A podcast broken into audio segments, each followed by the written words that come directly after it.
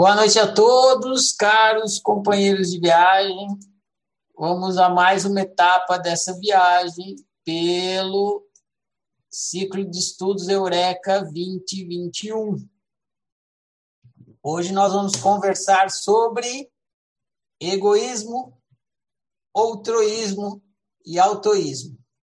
Eu vou falar algumas palavras iniciais aqui para vocês irem relembrando aí que vocês estudaram, as dúvidas que vocês têm, as conversas que se vocês querem conversar. E daí depois vocês podem perguntar e trazer para a conversa o que vocês quiserem, tá bom? Vamos então às palavras iniciais dessa conversa de hoje. Eu vou fazer uma pergunta para vocês, para a gente começar isso aqui. A minha pergunta para vocês é se os nenéns, aqueles seres humaninhos, os nenéns são egoístas? Sim ou não?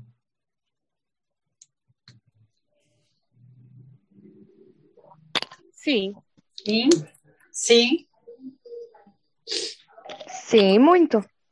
Testemunho da mamãe, né? Sim e muito.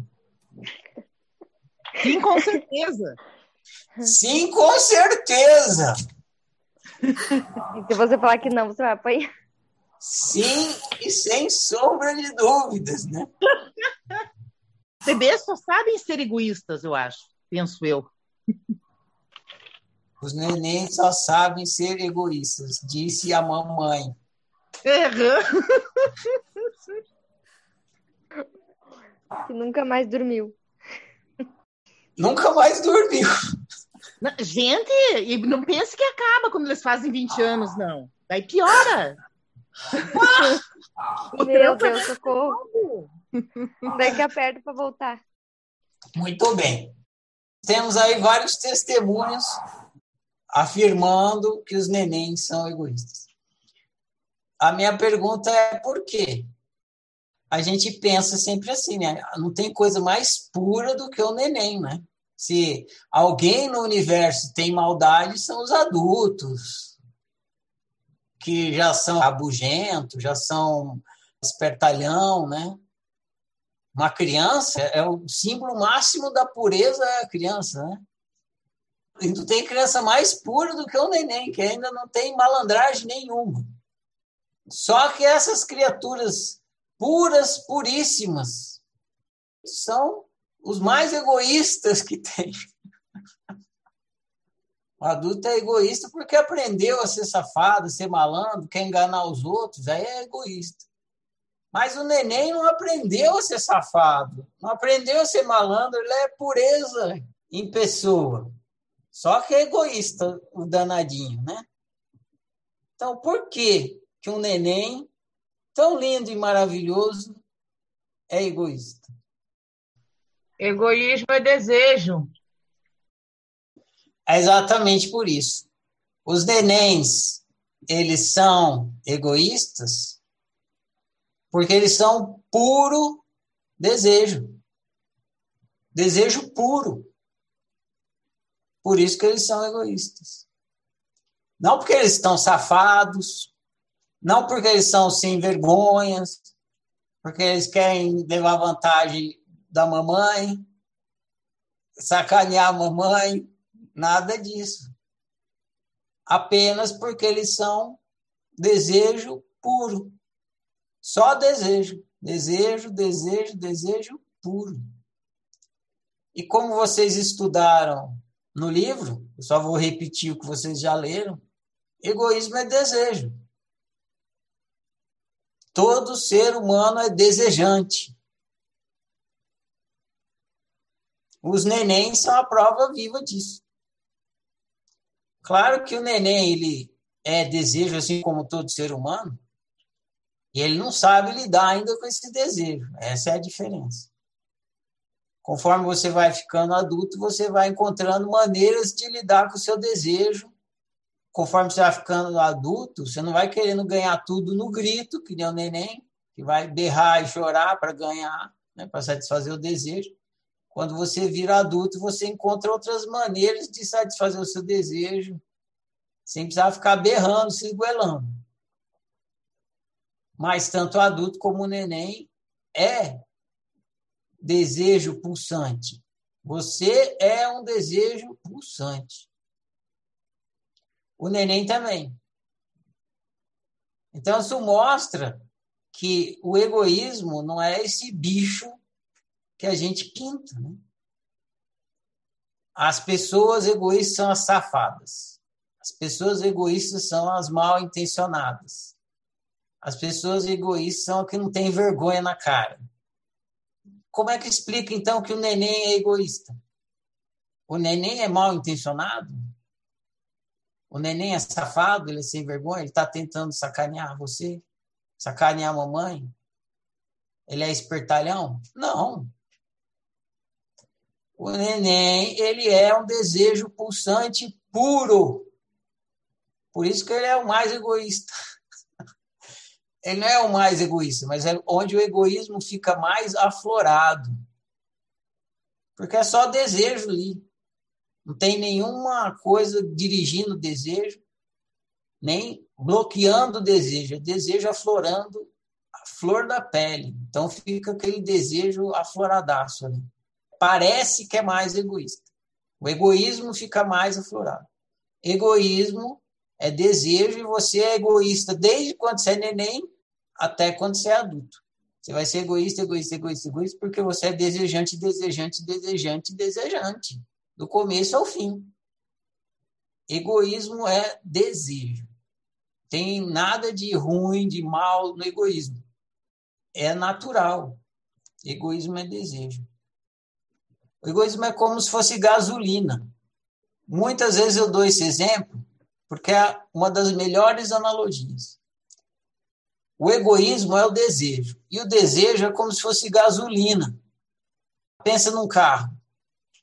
A gasolina não dirige o carro. A gasolina empurra o carro. Então, o seu desejo é o que te empurra. Se você não tivesse desejo, você ia ser inerte. O seu desejo é a gasolina que te empurra. Só que gasolina não dirige. A gasolina não dirige o carro. Quem dirige o carro é o volante. Aliás, quem dirige o carro é o motorista que está com a mão no volante. O volante é o arbítrio. O motorista é você. Então você usa o arbítrio para dirigir o seu desejo, assim como o motorista usa o volante para dirigir o carro. O desejo é a gasolina que explode, que põe em movimento. Então, o seu desejo, o desejo que você é, é o que te impulsiona. É o seu impulso. É a sua vida pulsante. A sua vida que pulsa, é o seu desejo. Só que esse desejo não dirige a si mesmo.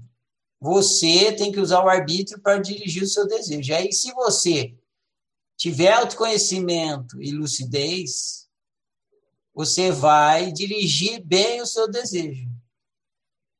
Se você não tiver autoconhecimento e lucidez e maestria em ser humano, você não vai dirigir bem o seu desejo. O seu desejo vai fazer você viver mal. Mas, na verdade, não é o desejo que está fazendo você viver mal. É você não saber dirigir bem o seu desejo. Você não consegue impedir que o seu desejo pulse.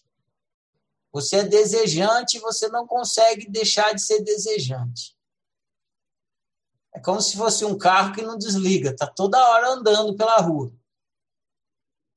Não tem jeito de você fazer o carro parar. O carro é desejante, a gasolina nunca se esgota ali. O carro fica andando, fica andando, fica andando. O que, que você pode fazer? Aprender a dirigir bem. Porque você cai na bobeira de, ah, não vou fazer esse carro parar de funcionar. Não vai conseguir. Você não vai conseguir não desejar. Até quando você deseja não desejar, você está desejando. Você não vai conseguir não desejar. Você é desejante e não tem como deixar de ser desejante. Vem lá da coisa existencial. O ser é uma unitrindade. Então não tem como você deixar de ser desejante. Se você tentar deixar de ser desejante, o que vai acontecer é que essa tentativa é você dirigindo mal o seu desejo. E o que vai acontecer é que você vai viver mal. Então, o que você pode e deve fazer é desistir dessa tentativa inútil e fracassada de tentar não desejar, ter lucidez e maestria sobre o que é ser humano, sobre o que é você, para você poder dirigir bem o seu desejo e assim viver bem. Então aí você para de lutar contra o desejo, porque tem muita gente que vive assim, vive lutando contra o desejo. É uma luta fadada ao fracasso. Você para de lutar contra o desejo e passa a produzir lucidez e maestria para dirigir bem o seu desejo. Completamente diferente. É outro jeito de viver. Um jeito é você lutando contra o seu desejo. Esse jeito faz você viver mal, porque é impossível você fazer o carro parar de funcionar. É impossível você deixar de ser desejante. Então, esse jeito só te leva para o mal viver. O outro jeito é você entender que é impossível, parar de ficar tentando o impossível, tentar não desejar, e começar a produzir lucidez e maestria para dirigir bem o seu desejo. Que no final das contas vai te botar no trilho da autorrealização, te levando cada vez mais e cada vez mais para a autorrealização. Aí você começou a viver bem. Aí você entrou no flow que você vai dirigir bem o seu desejo, em vez de ficar dando soco em ponta de faca. Egoísmo é desejo. Precisa entender isso. Lembra do neném. Toda vez que você esquecer disso, que você achar que egoísmo é ruim, é demônio, demoníaco, é do mal, lembra do neném. Como é que o neném é demoníaco? Não é. Como é que o neném é malicioso? Não é. Aí você lembra e fala, ah, tá, estou no equívoco. Egoísmo é desejo. Desejo é natural. É natural e inevitável. A forma como eu uso o desejo, aí que faz toda a diferença. E o neném, ele ainda não entende bem. É você numa fase onde você não entende bem. Você não tem nem lucidez e nem maestria para lidar com o seu desejo. Você não entende o que você faz com o seu desejo. A única coisa que você entende é que se você chorar muito, muito mesmo, é capaz de você convencer a sua mãe a te dar uma madeira. Ai, vou chorar muito. É a única estratégia que você consegue pensar. Porque você chora, ah, eu chorei ontem, ela me deu uma madeira, então hoje eu vou chorar. Aí você chora de novo, ela não traz. Você fala, não, acho que eu preciso chorar mais forte. É o único jeito que você descobriu para lidar com a satisfação do seu desejo. Você não entendeu muito bem, você não tem competência né, para pegar os seus bracinhos, suas perninhas, ir até a geladeira, pegar o leite, fazer a, mamadeira e beber o leite. Mas, enfim, é muito importante vocês entenderem isso, que egoísmo é desejo. Então, não tem nada de errado com egoísmo. Quando eu contava isso que eu falava, principalmente no meio espiritualista, só faltava me colocar na fogueira e acender risco fósforo aí. Olha o que esse cara está falando.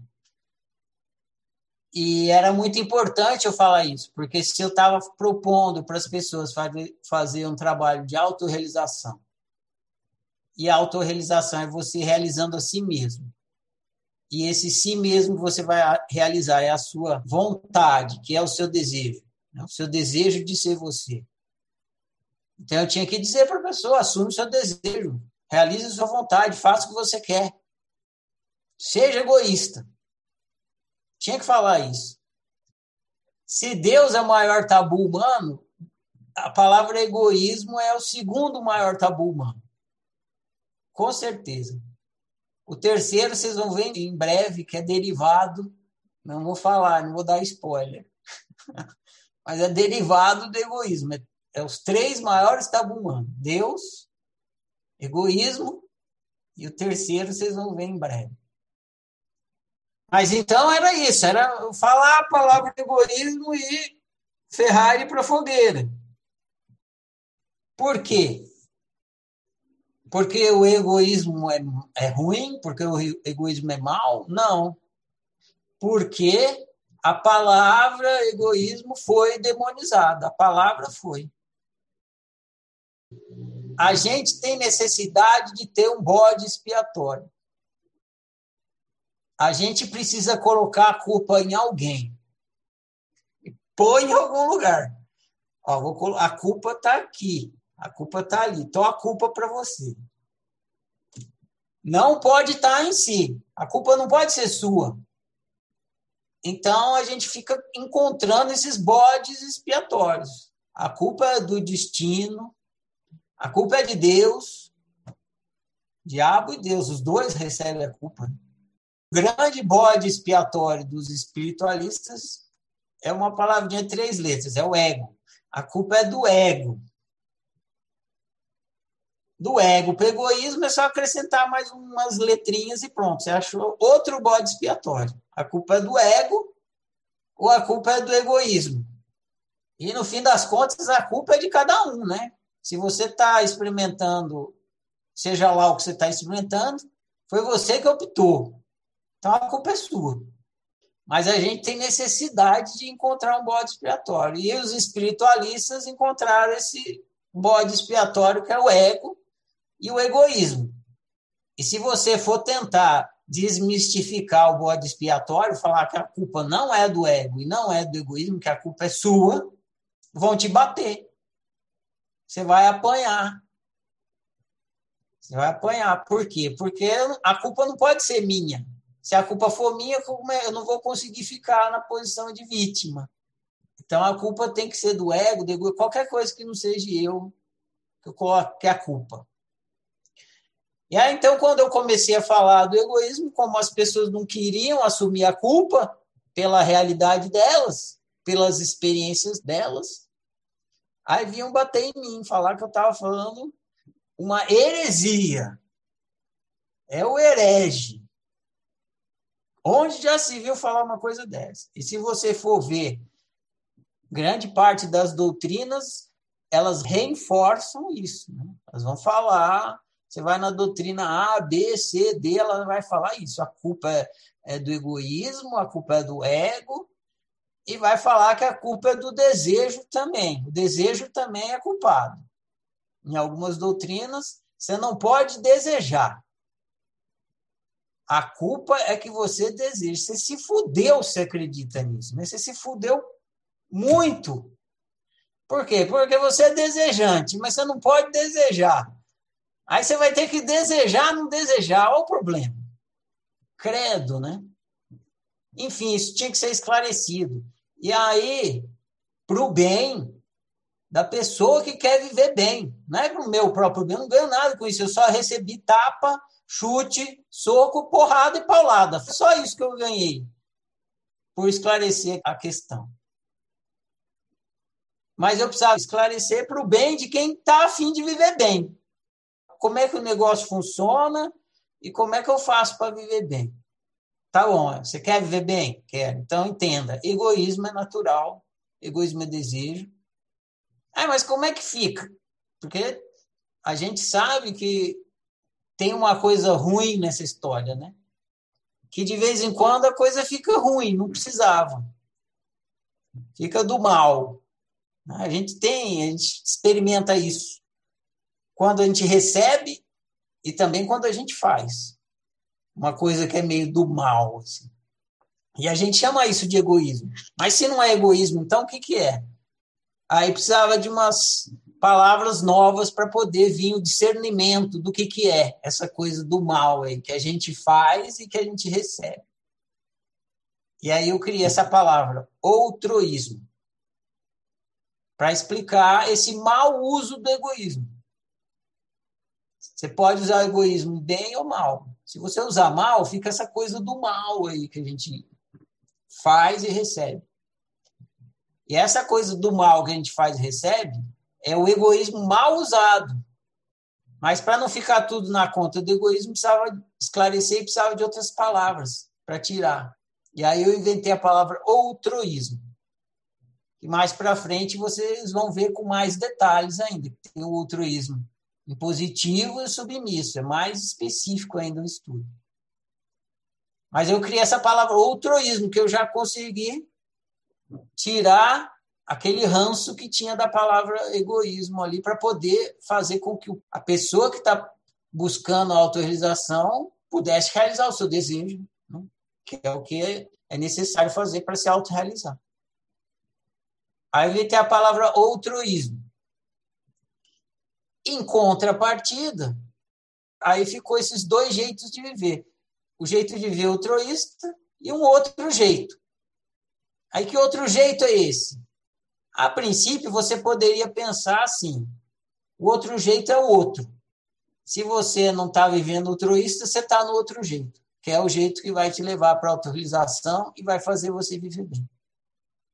Só que o outro, falar que o outro é o outro, fica muito vago. Então precisava criar um termo que expressasse o outro jeito.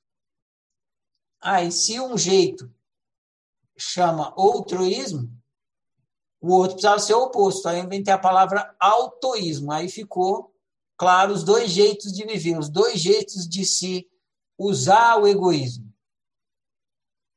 O altruísmo e o autoísmo. Então você sempre é egoísta porque você é sempre desejante. Só que você pode ser um egoísta outroísta, o que vai fazer você viver mal e conviver mal, ou você pode ser um egoísta autorista, o que vai fazer você conviver bem e viver bem. Então, eu consegui esclarecer essa questão aí do desejo. Tudo isso para poder libertar o desejo permitir que as pessoas fizessem o que elas inevitavelmente fazem, desejam. As primeiras palavras que eu inventei não foram autoísmo e altruísmo, foi outrocentrismo e autocentrismo. Porque eu queria passar a ideia de que você coloca o centro do seu viver no outro. Então, é outrocentrismo. Você vive em função do outro. O centro do seu viver está no outro, é o outrocentrismo. Então, eu chamei de outrocentrismo. E o oposto, autocentrismo. Só que a palavra era muito grande, outrocentrismo. Autocentrismo. Aí eu diminuí. Até porque para aproximar do egoísmo egoísmo, outroísmo, autoísmo. Então foi assim que eu inventei as palavras outroísmo e autoísmo. Uma forma boa de você pensar no outroísmo é o outrocentrismo. E uma forma boa de você pensar no outrocentrismo é que quando você coloca o centro no outro, você vive para satisfazer o outro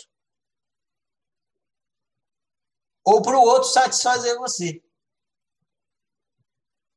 Percebe? Você coloca o centro do seu viver no outro. E o que é colocar o centro do seu viver no outro? É você viver para satisfazer o outro. Isso é o altruísmo submisso.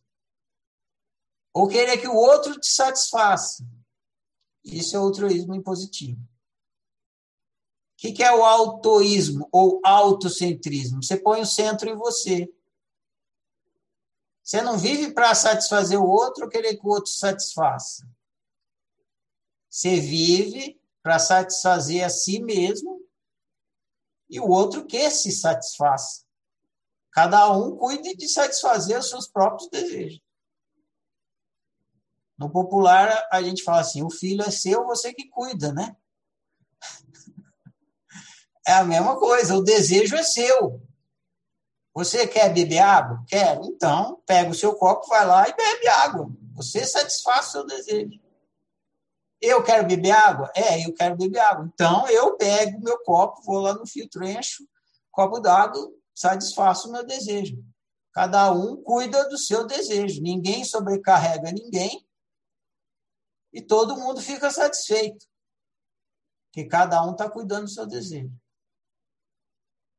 Agora, se no outrocentrismo, no outroísmo, você vai ficar sobrecarregado, se quiser ficar satisfazendo o desejo de todo mundo. Ah, pega água para mim, pega água para mim, pega água. Imagina, você dá água para o mundo inteiro, que tá.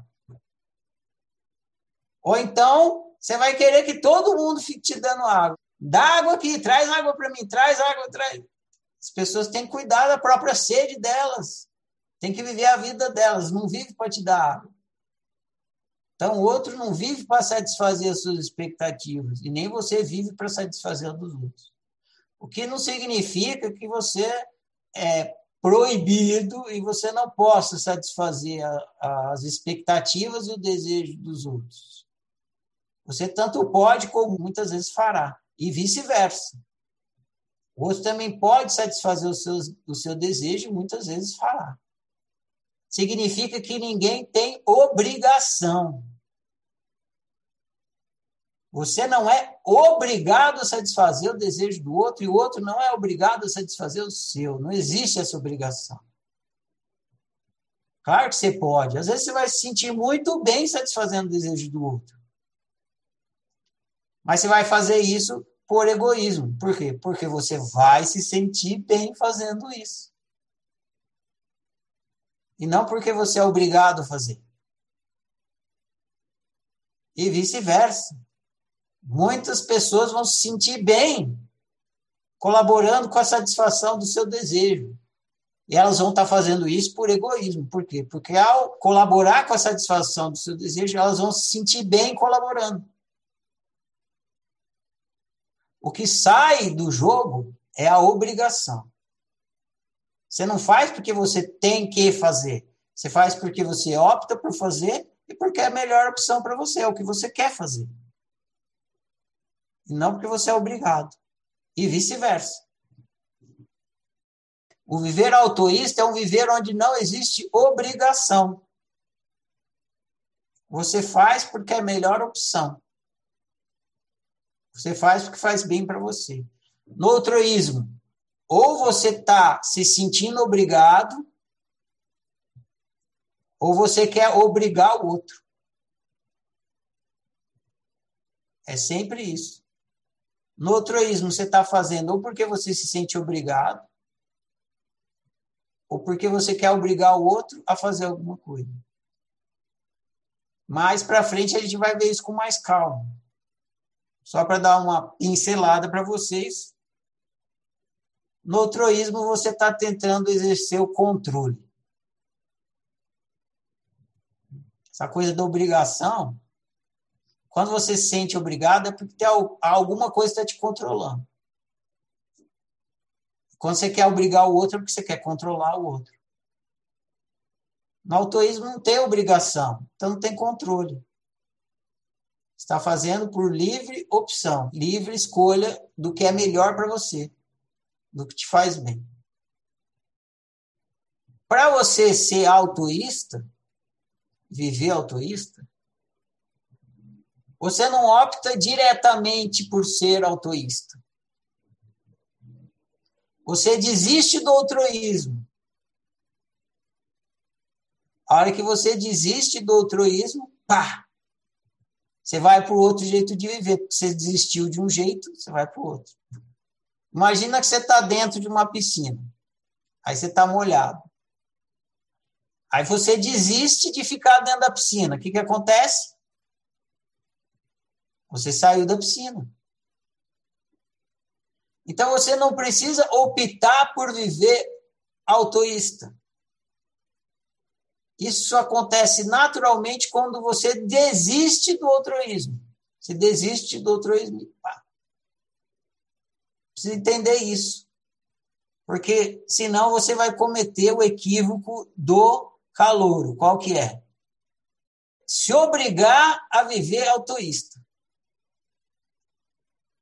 Autoísmo é você sendo você espontaneamente você. Se você se obrigar, você não está sendo você espontaneamente você.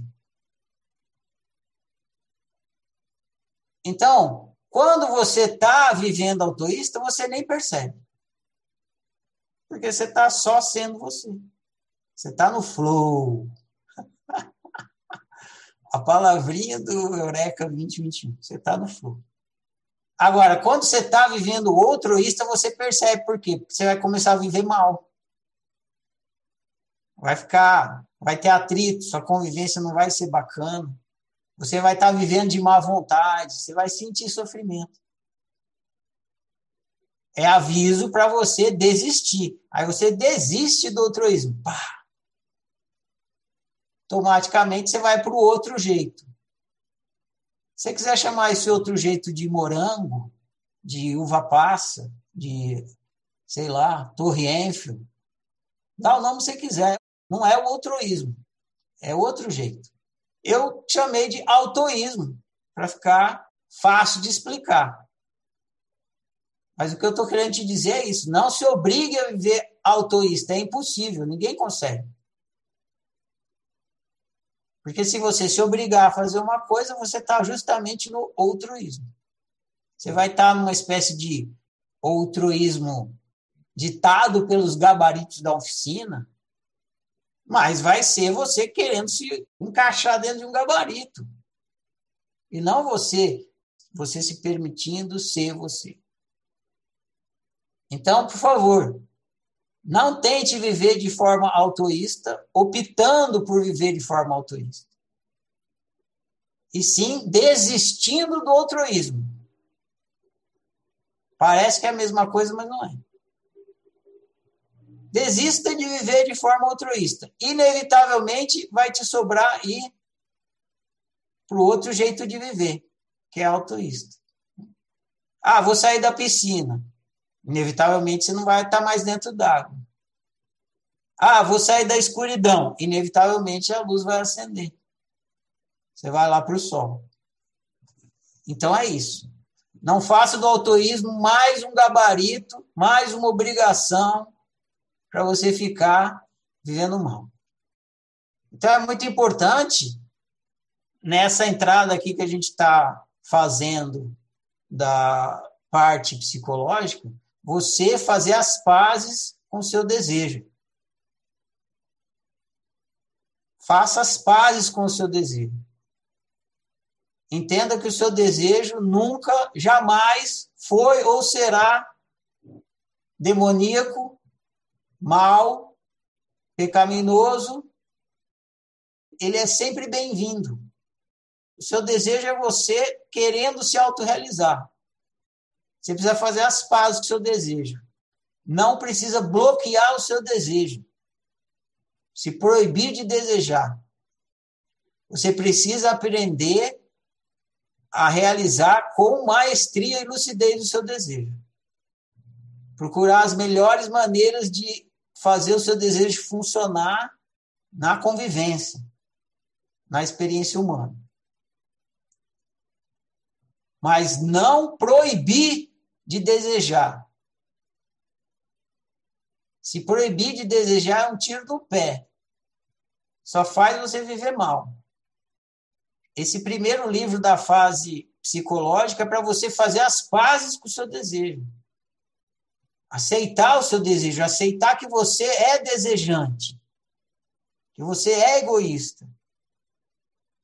E daí para frente a gente vai cada vez mais aprendendo como usar bem e guiar bem a realização desse desejo. Mas o primeiro passo é você aceitar que você é um ser desejante, que você é um ser egoísta,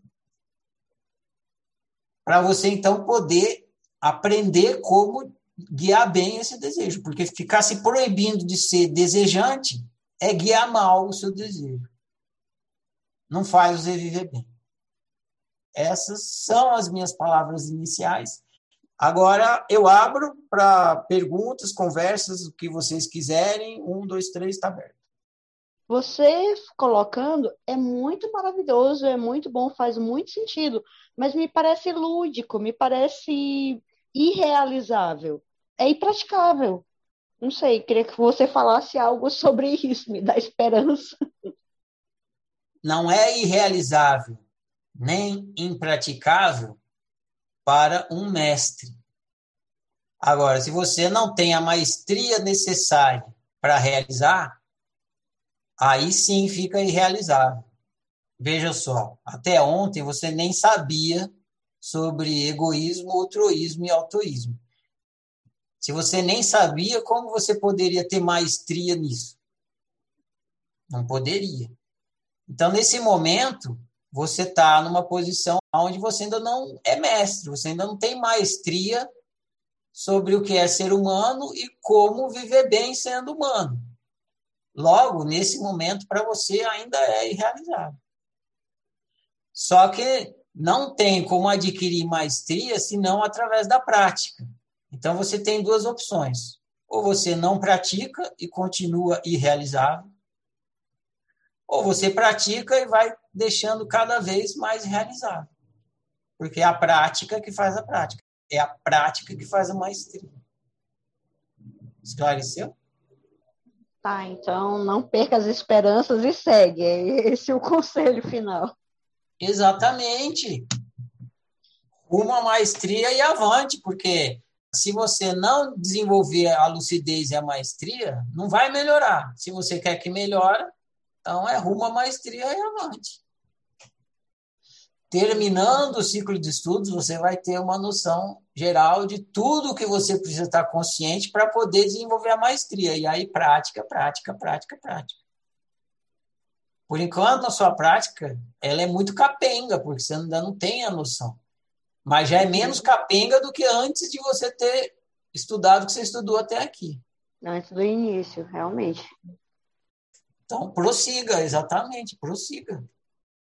Todo aluno quer ler o livro, fechar o livro e falar: agora eu sou o mestre.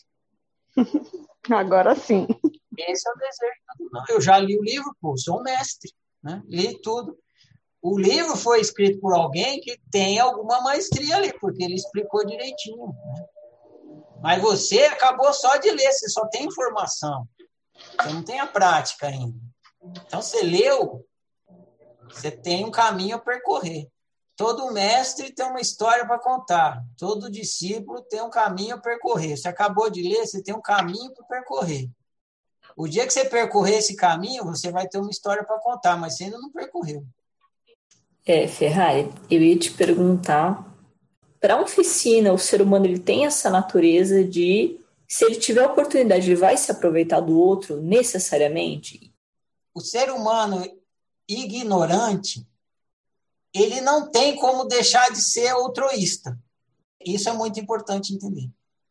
Um ser humano em estado de ignorância, ele não consegue deixar de viver altruísta.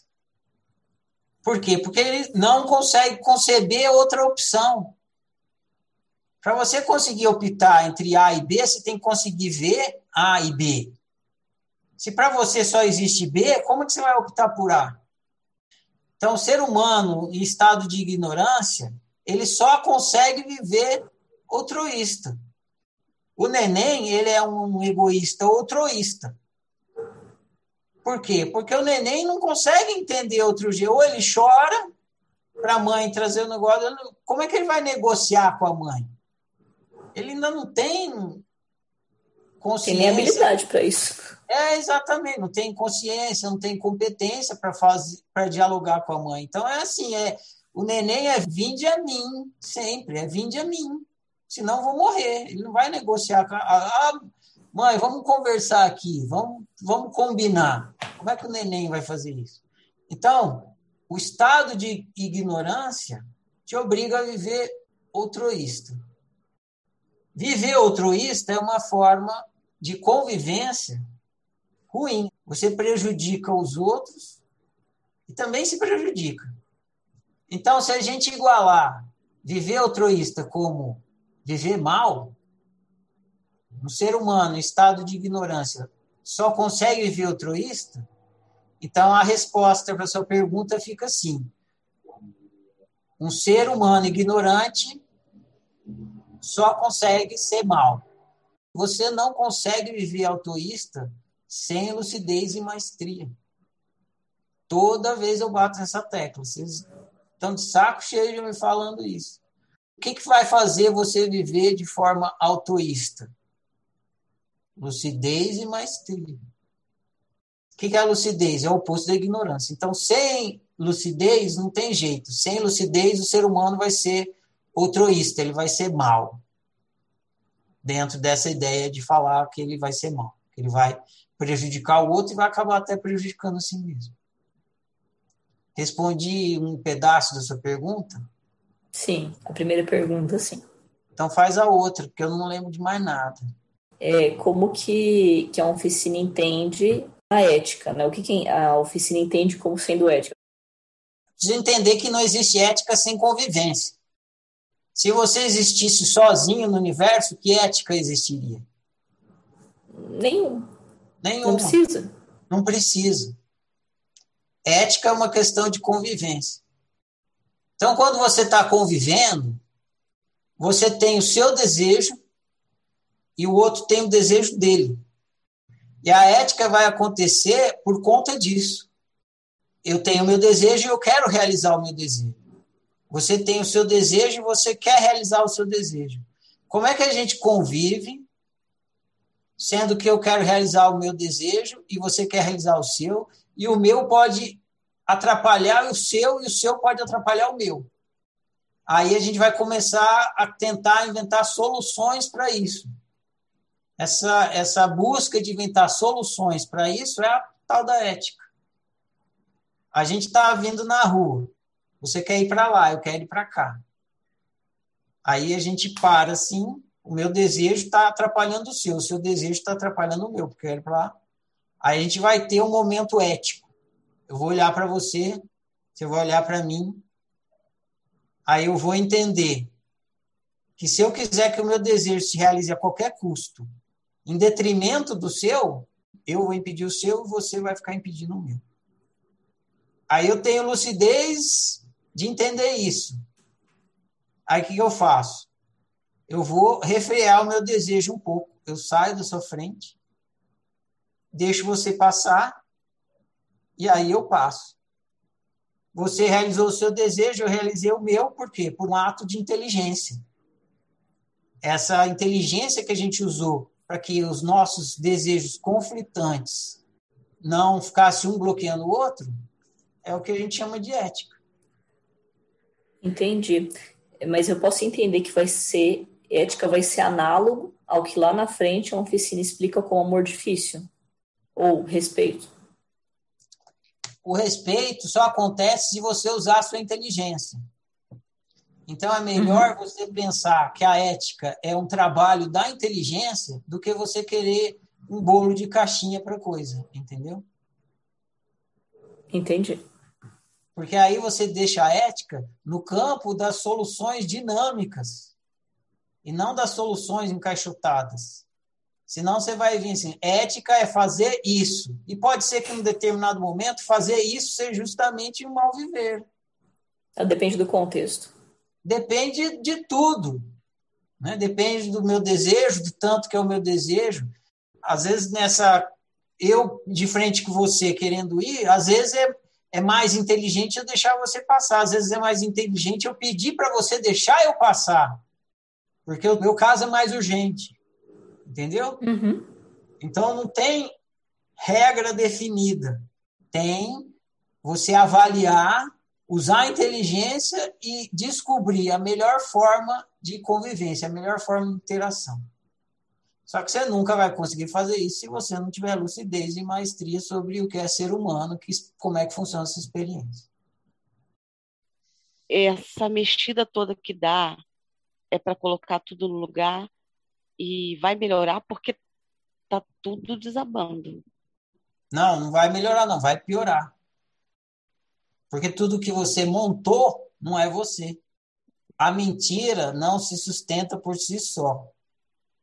A única coisa que se sustenta por si só é a verdade. Então você não precisa construir a verdade. Ela se sustenta por si só. Agora, a mentira, você tem que ficar segurando ela para ela ficar em pé. Você constrói e além de construir, você tem que ficar segurando, porque senão ela desmorona. Vou pegar um exemplo. vamos supor que eu pergunte seu nome. Aí você fala, meu nome é Fernanda. Duvido, deixa eu ver seu RG. Aí você vai ter que fazer um RG falso, né? Porque seu RG é verdadeiro, vai estar escrito lá Ana. Aí você faz o RG falso.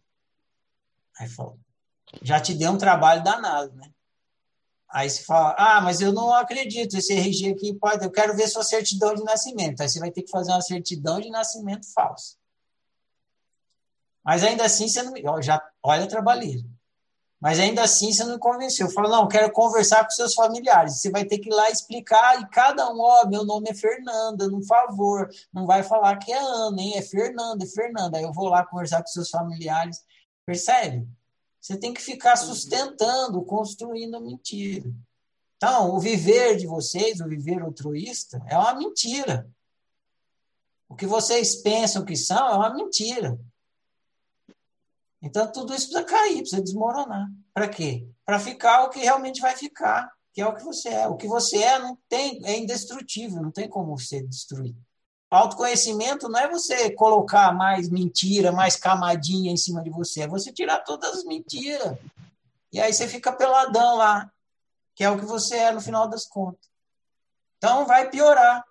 Vai piorar, piorar, piorar, até que cai tudo. E não acredita que chegando no fim do ciclo de estudos caiu tudo. Não. Chegando no fim do ciclo de estudos, você tomou consciência que você deve permitir que caia tudo, mas ainda você vai ter que trabalhar muito até cair. É, eu compreendo. E é desesperador. Cada dia eu entro mais em pânico, cada dia tudo que eu estou lendo, aprendendo, sabendo, está mexendo demais, demais.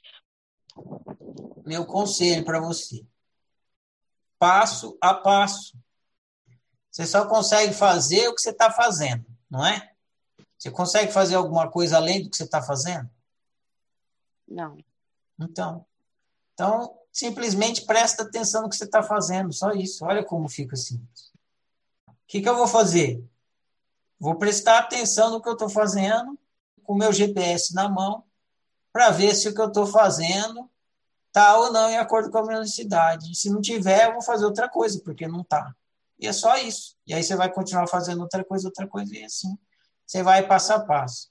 Se você se desesperar e quiser tirar toda a casca que está em volta da estátua do dia para a noite, a única coisa que você vai conseguir é ficar desesperado. Então, passo a passo. Faz o seu trabalho nesse momento que você está agora. Depois vai vir outro momento, você faz o que você pode fazer naquele outro momento, e assim você vai passo a passo. Quando que vai acabar isso? Eu sugiro você pensar que nunca. Então, você vai fazer uma coisa que não vai acabar nunca, para que a pressa? Se concentra em fazer bem feito, em vez de ter pressa de fazer. Matei todos ansiosos agora, né? Uma cajadada só, matei todos ansiosos. O meu desejo não pode, mesmo que eu ache que não estou fazendo mal a ninguém, mas se eu não usar inteligência e não conversar com as pessoas ao redor, acaba que eu estou fazendo mal, sim, estou acabando sendo egoísta de forma ruim, né? realizando meu desejo e sendo indiferente com os outros, né? É inteligente você perceber que tem sempre conflitos de interesses, né? Conflito de desejos. E se você não lidar bem com isso, você vai acabar vivendo mal. Então é importante você considerar também que o outro é um outro eu, igual você, que também está querendo realizar o desejo dele, e aí ter uma interação inteligente. É inteligente você ter uma interação inteligente. Se você for interagir desconsiderando que a sua ação interfere no meio, você vai viver mal. Então, se você quer viver bem, você tem que considerar a convivência. Mas isso a gente vai estudar mais para frente, na parte da convivência. Porque você não vai conseguir conviver bem e fazer essa consideração se você não entender como você funciona.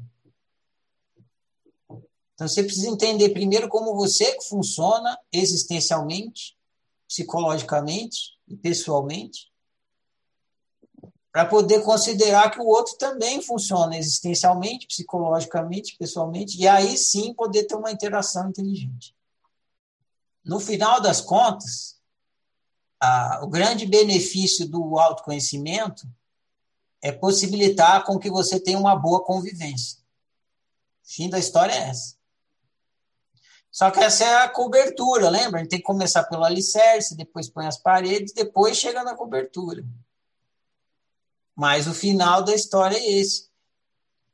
O grande benefício do autoconhecimento é que ele possibilita produzir uma boa convivência. Porque é isso que você faz o tempo todo. Na verdade, o que você faz o tempo todo é conviver. Só que a sua convivência é de péssima qualidade. E ela é de péssima qualidade porque o seu autoconhecimento é de péssima qualidade. Precisa levar o autoconhecimento para poder ter uma boa convivência se você for pensar bem, o que você chama de bem viver, na verdade, não é bem viver, é bem conviver. Eu agradeço a conversa de hoje, foi muito boa, como sempre. Eu vou falar a declaração e ficar encerrado. Eu honro e celebro eu, eu honro e celebro você, eu honro e celebro nós. Eu honro e celebro a minha diferença, eu honro e celebro a sua diferença, eu honro e celebro a nossa diferença. Eu sou outro você, você é outro eu. Nós somos todos e cada um, por isso toda forma de exclusão e desrespeito que em mim chega, de mim não passa. Eu sou por minha unicidade, eu sou por sua unicidade, eu sou por nossa unicidade. Que o meu viver confirme as minhas palavras. E assim seja.